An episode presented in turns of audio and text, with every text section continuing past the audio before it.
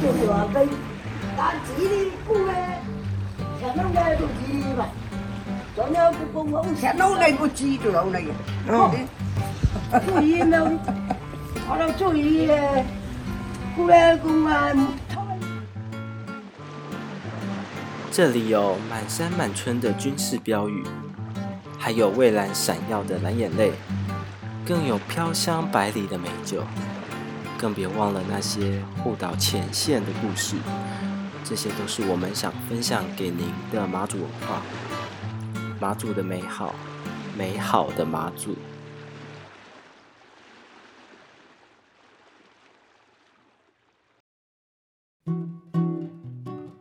马祖有它很棒的地方，是因为马祖有台湾独一无二、其他地方都没有的福州文化。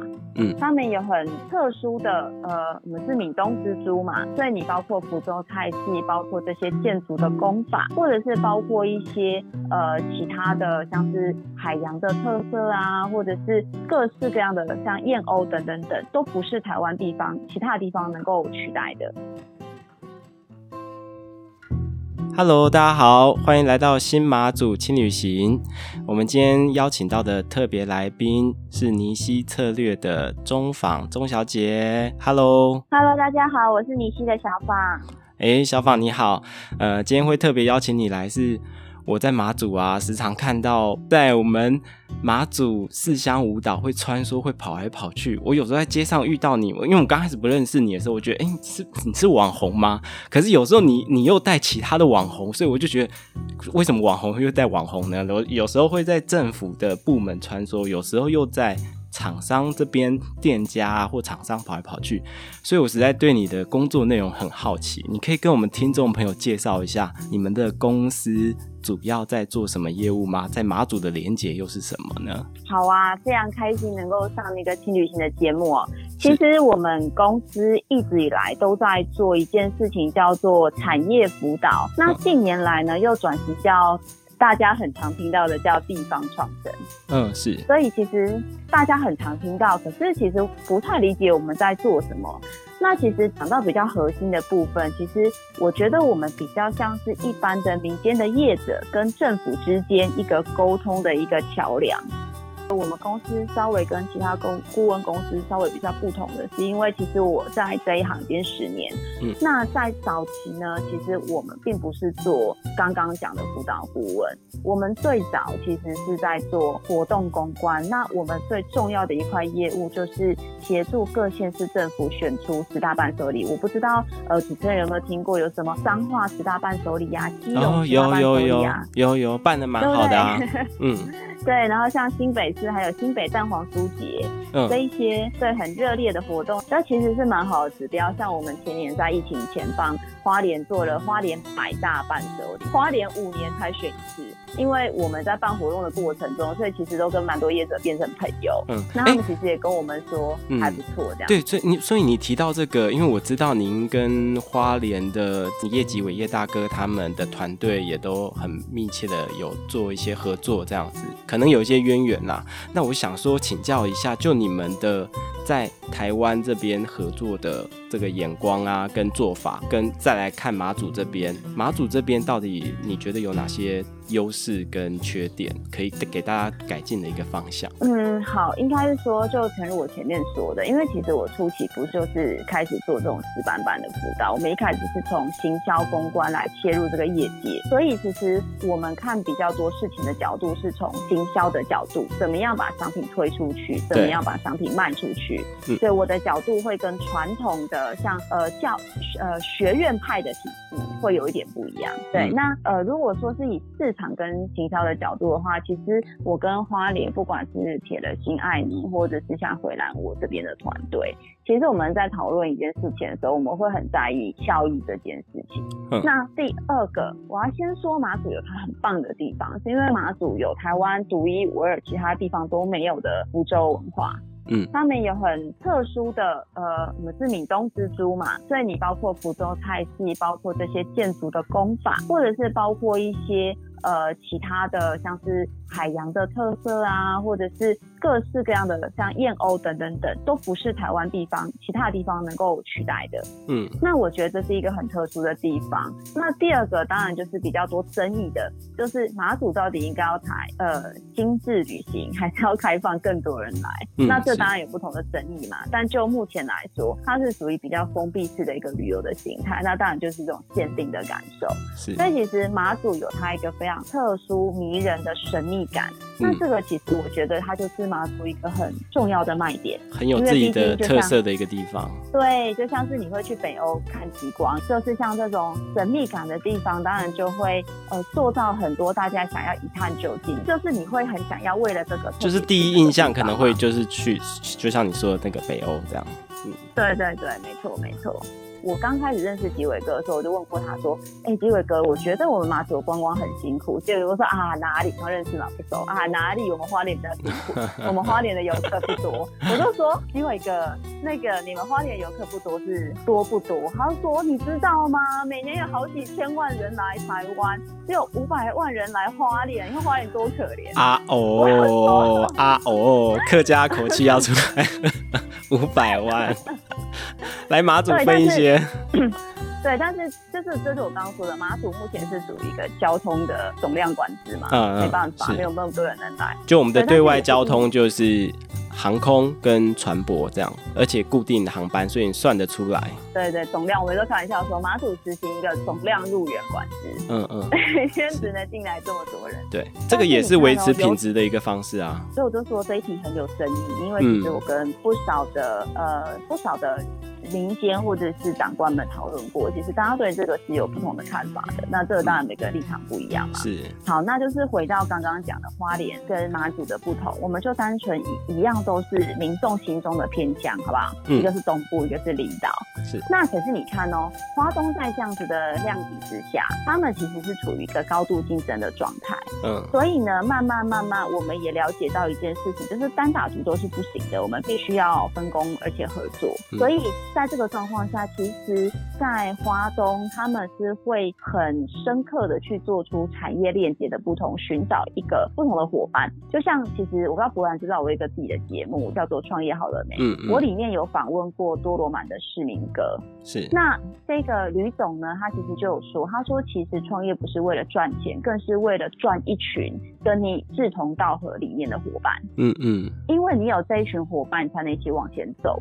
所以花莲的这一群伙伴，他们很特殊的一点是，我在其他地方比较少，可能这样不知道会不会呃，大家觉得我有有失公允。可是呢，确实是在疫情的期间，像他们现在在八月二十九、三十，他们就要在这个花莲的港口办一个所谓的呃海洋艺术季，嗯不是政府的预算哦，是所有的伙伴自己拿钱出来。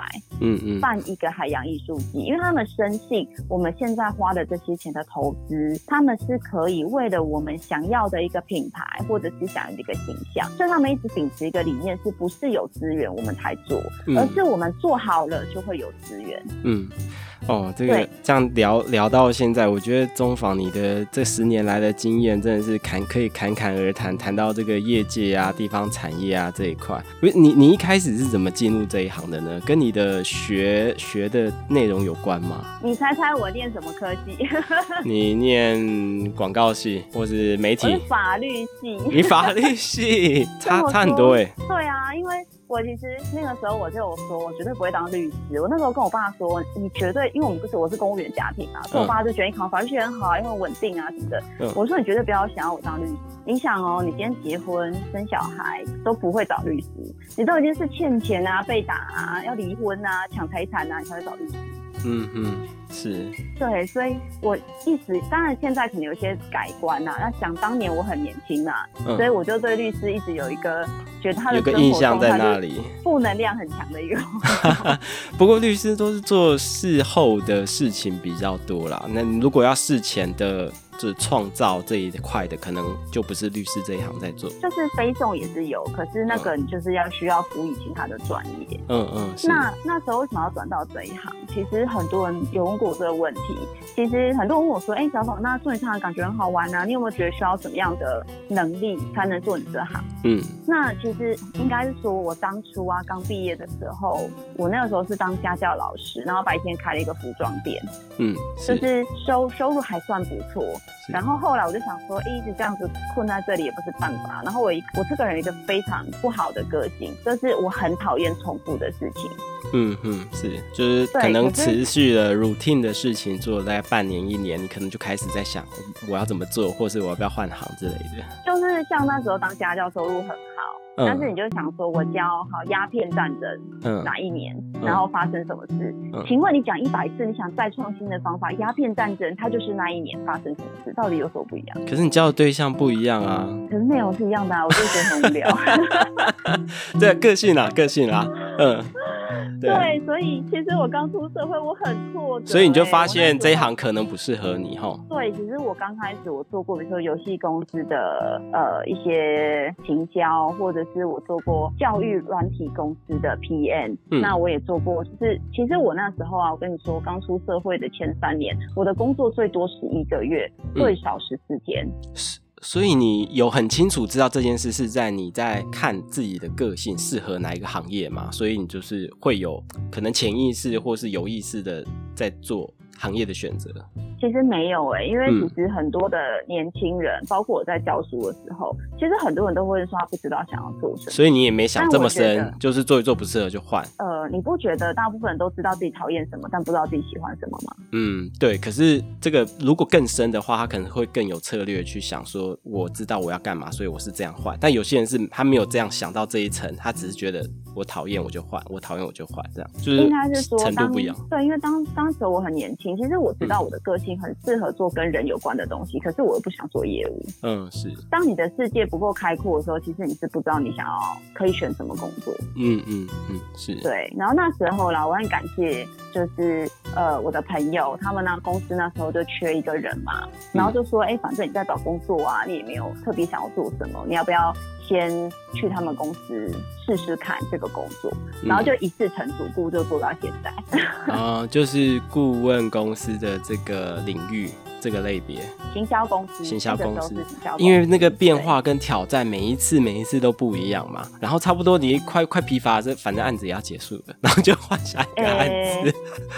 对，然后永远都在做不一样。那相对的啦，如果你的个性是一个希望精益求精，或者是一件事情你已经做的很顺，可以十年磨一剑这样。对，那你可能就没有那么适合这个产业。嗯，就是每个行业的特性，看适不适合我们自己的个性跟目标。对，差不多是这个意思。嗯，哦，那所以就是我觉得这个产业会很在意你的个性。嗯，对。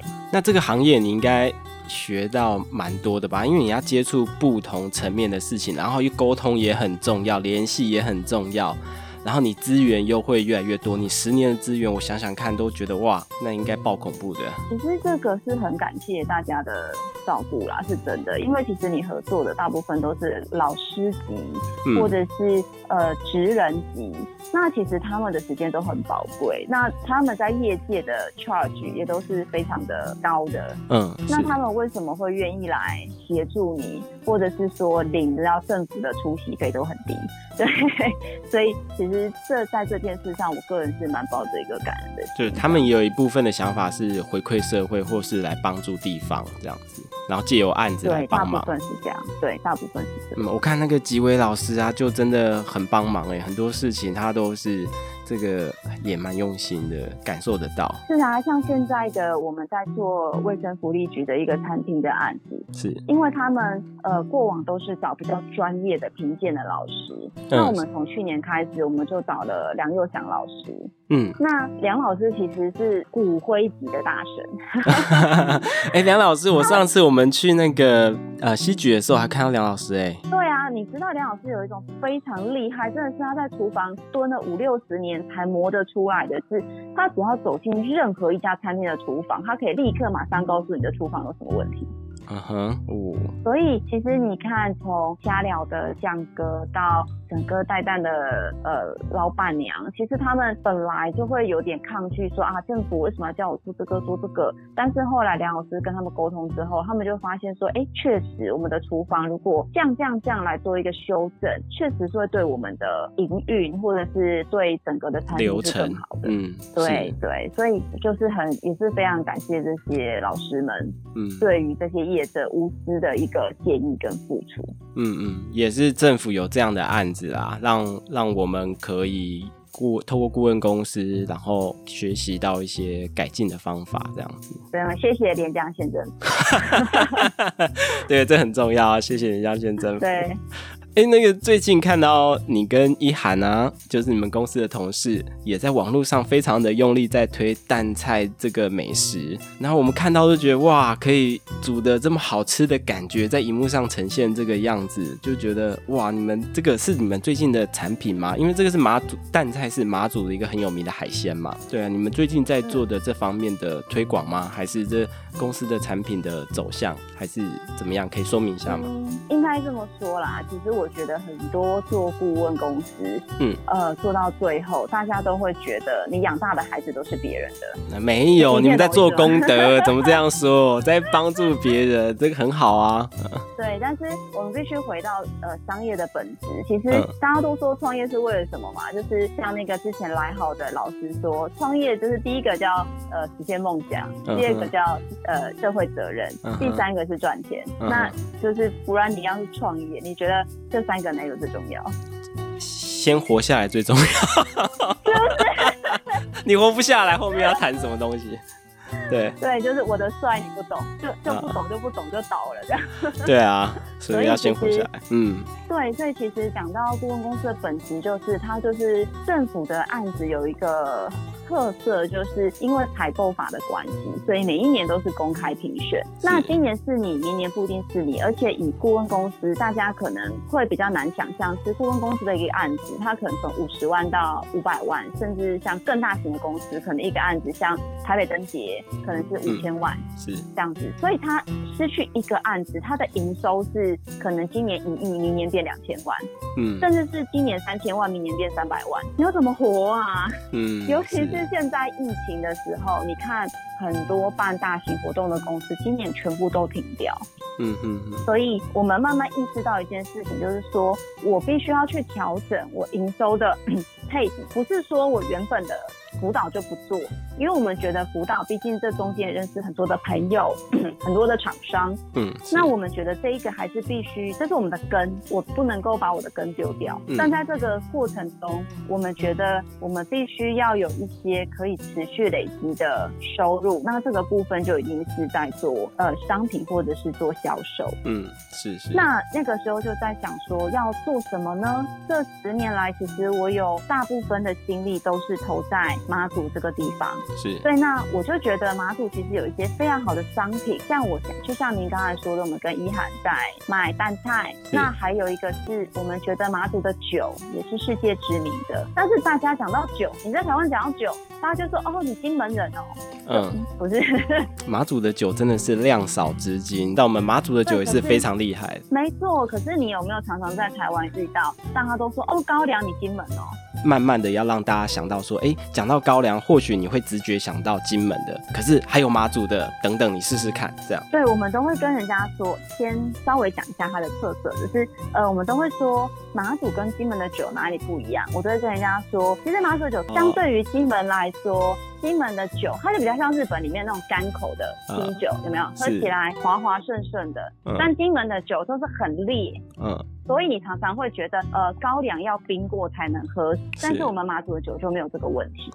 嗯，那口口感不一样。对，那也是因为这样，我们就觉得说，世界上很多地方都在推广酒的副产品，因为毕竟要说不管酒多好，大部分很多人是不喝酒，或者是有小朋友不能喝酒。嗯嗯。所以我们就觉得，我们一定要把酒做不一样的形态，像是呃，我们现在做了一个酒粕的香皂，我们觉得既然人家 SK two 都可以卖这么好，那我们为什么马祖的酒质这么好，有非常棒的酒粕，我们为什什么不能拿来做成附加的商品？所以我们就做了酒粕香皂。嗯，那也把我们的高粱酒本人拿来做成高粱的益生菌的酸白菜。嗯，是。那老酒的部分呢？我们今年也推了一个，因为马祖的啊，都要跟大家宣导，马祖的面线很特别哦。马祖的面线是细面线，对，就是你下水之后三十秒都可以关火嘛。哎，有时候三十秒搞不好都不用哦，只要捞一下过个水。就可以起来了。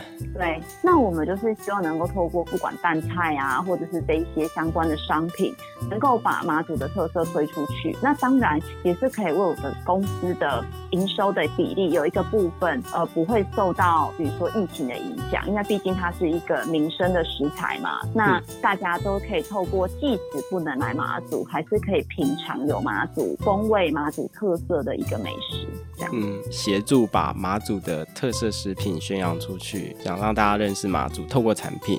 对，其实讲到最后，大家问我说：“哎，小芳，你最近要做 podcast，然后还有拍影片。”我就说：“呃，我现在就是卖菜、卖肉、卖遗憾，因为本业太闲，所以很多时间可以去做之前可能没有时间做的东西。”嗯，是啊，那谢谢今天中访接受我们的访问。那有机会的话，欢迎下次再来我们节目。谢谢中访，拜拜。感谢，拜拜。